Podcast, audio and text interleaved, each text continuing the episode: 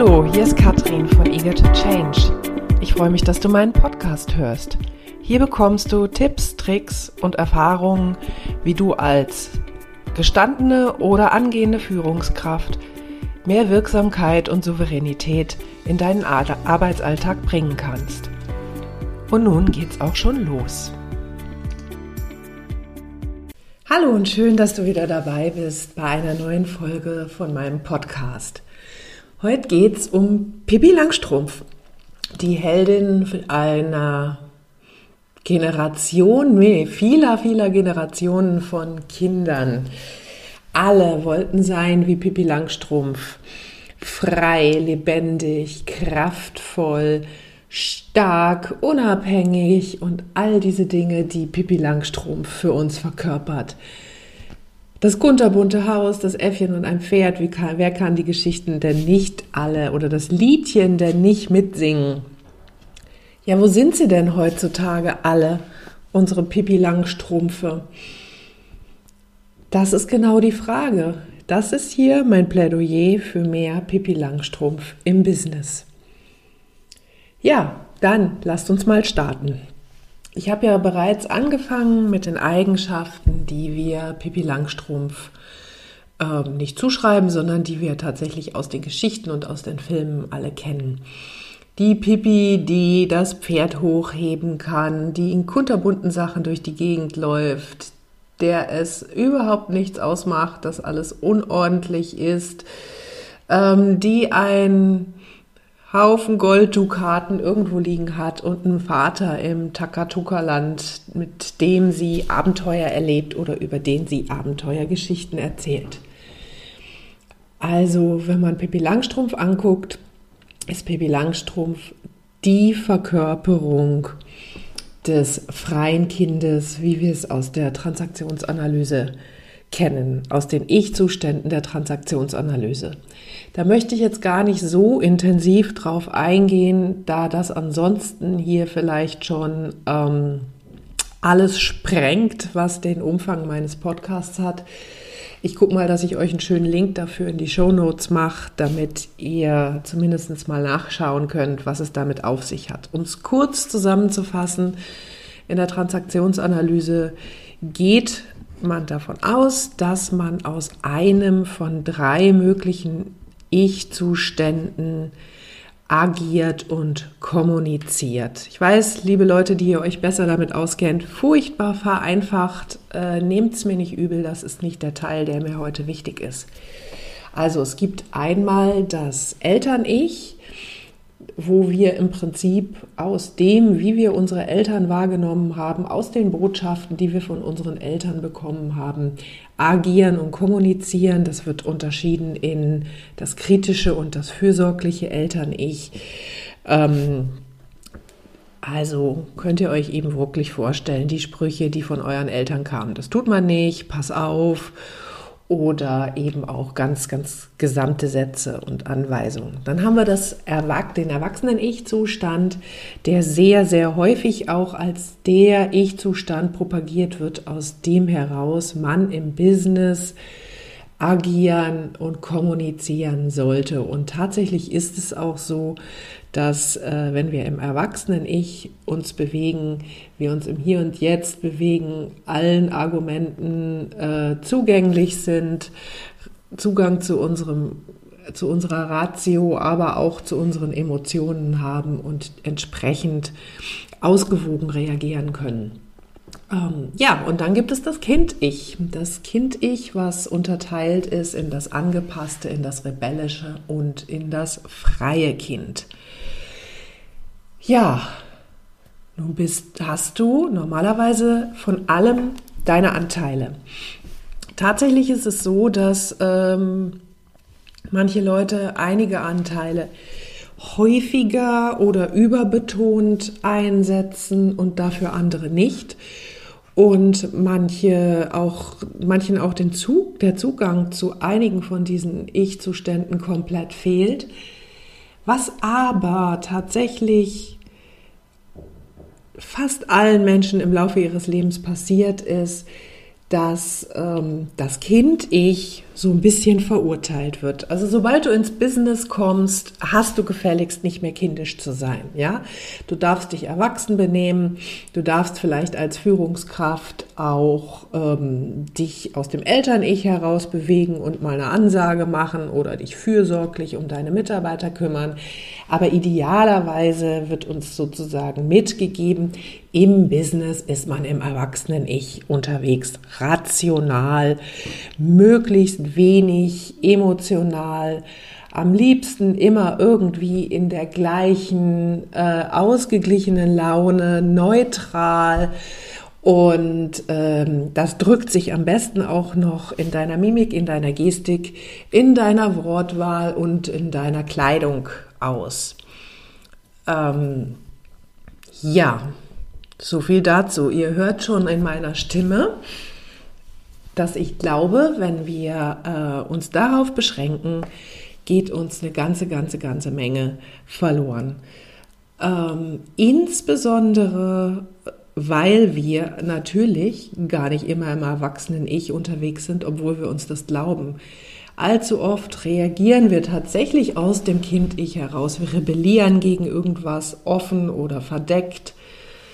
Wir sind leider im Business auch häufig im angepassten Kind-Ich unterwegs und äh, machen Dinge, obwohl wir es eigentlich gar nicht, obwohl wir eigentlich gar nicht dahinter stehen, obwohl wir es überhaupt nicht gut finden, einfach nur, weil man das halt so macht und weil ansonsten Strafe droht.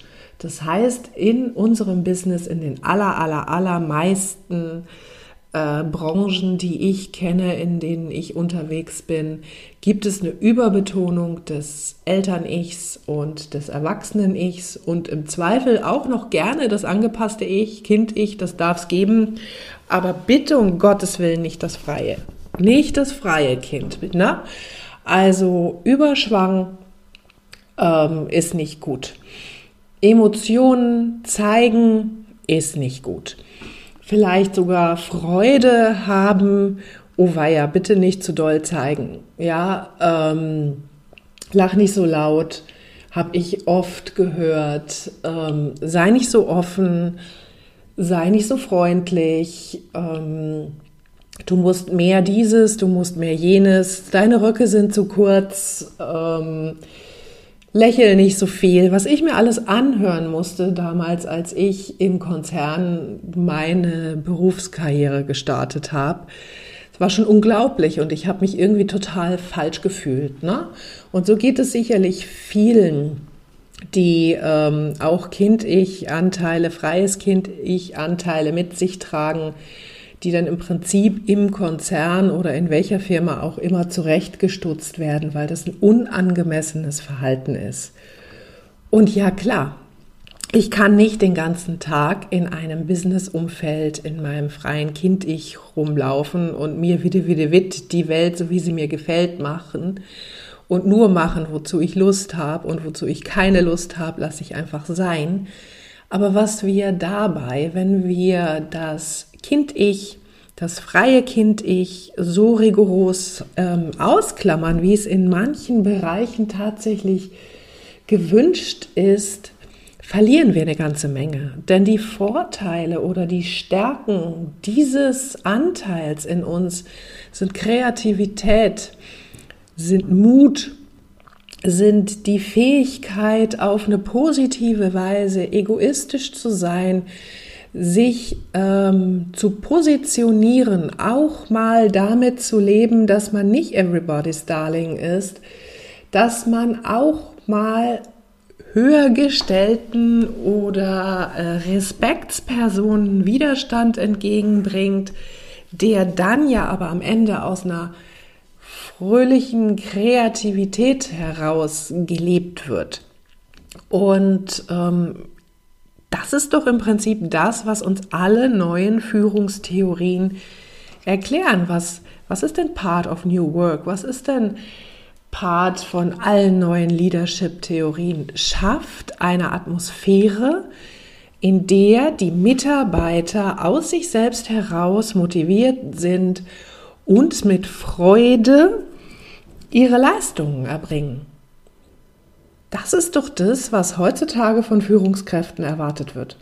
Und was erleben wir? Wir erleben Einheitsgrau, wir erleben Regeln, wir erleben immer wieder diese, diese ähm, so verhält man sich aber hier nicht und wir erleben ähm, Irritationen, wenn man tatsächlich einfach auch mal ein wenig deutlicher in allen möglichen Ausdrucksformen gibt, wenn es nicht einfach immer nur Pokerface ist.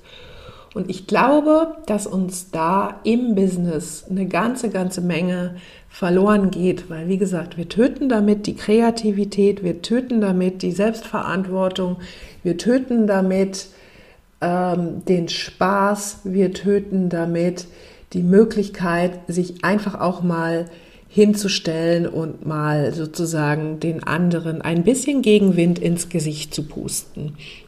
Und häufig kommt aber der wahre Fortschritt, wenn man sich das anguckt, die Leute, die dann immer bewundert werden für ihre außergewöhnlichen Ideen, für ihr außergewöhnliches Vorankommen.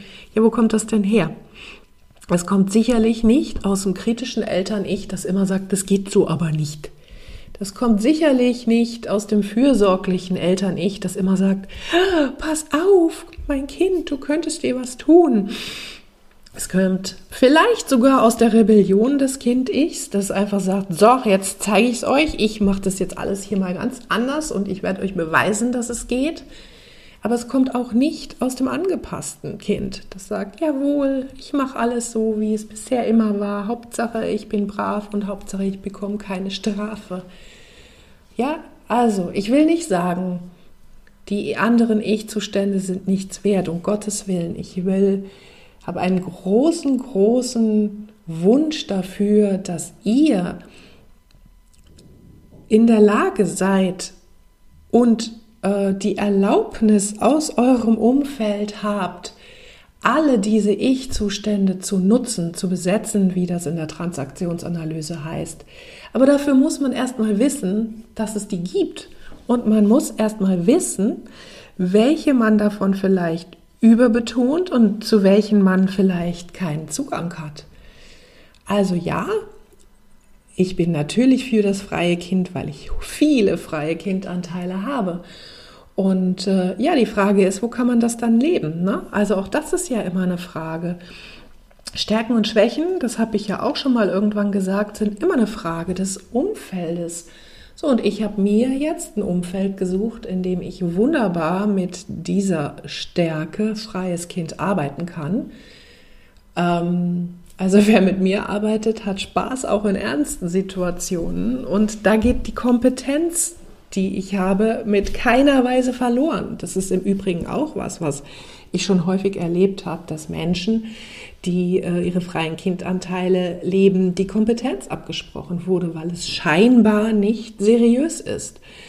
Also guckt euch selber mal an, schaut mal, wie agiert ihr, aus welchen, welche, welche Dinge kommen euch durch den Kopf. Und wenn ihr Führungskräfte seid, schaut mal drauf, ähm, aus welchen Ich-Zuständen ihr agiert und ob es da vielleicht noch Potenzial gibt, was euch und euren Mitarbeitern vielleicht einfach mehr Raum gibt, mehr Möglichkeiten gibt, mehr verschiedene Wege gibt, um einfach kreativer und trotzdem ergebnisorientiert zu euren Zielen zu kommen vielleicht tatsächlich ein kleines bisschen mehr Spaß erlaubt bei der Arbeit und auf diese Weise einfach eine Motivation erreicht, die ihr bisher nicht geschafft habt. Ja, ich unterstütze euch natürlich immer wieder gerne damit. Ähm, in meinem Leadership- und Coaching-Programm beschäftigen wir uns natürlich auch mit den Ich-Zuständen insbesondere im Bereich der Kommunikation. Ja, meldet euch einfach bei mir, wenn ihr Unterstützung haben wollt. Und ähm, ja, ansonsten meldet euch gerne für meinen Newsletter an. Da gibt es dann auch immer die Impulse nochmal in schriftlicher Form, gerne auch nochmal mit einer kleinen Grafik, damit ihr es auch nochmal nachvollziehen könnt. katrin-eger.de slash Newsletter oder katrin-eger.de Angebote. Da findet ihr mein Coaching-Programm. Ja, ich freue mich, wenn ich euch heute wieder ein bisschen zum Nachdenken bringen wollt, konnte. Ich tue euch in die Show Notes den Link zum Pippi Langstrumpf-Lied. Vielleicht habt ihr ja einfach noch mal Lust, euch das anzuhören und ein bisschen Spaß zu haben. Also, das war's für heute. Schönen Tag. So, das war der Input für heute. Ich hoffe, es hat dir gefallen.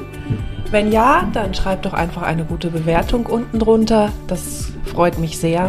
Wenn du mehr von mir hören willst oder sehen willst, dann folge mir auf LinkedIn. Da findest du mich unter Katrin Eger.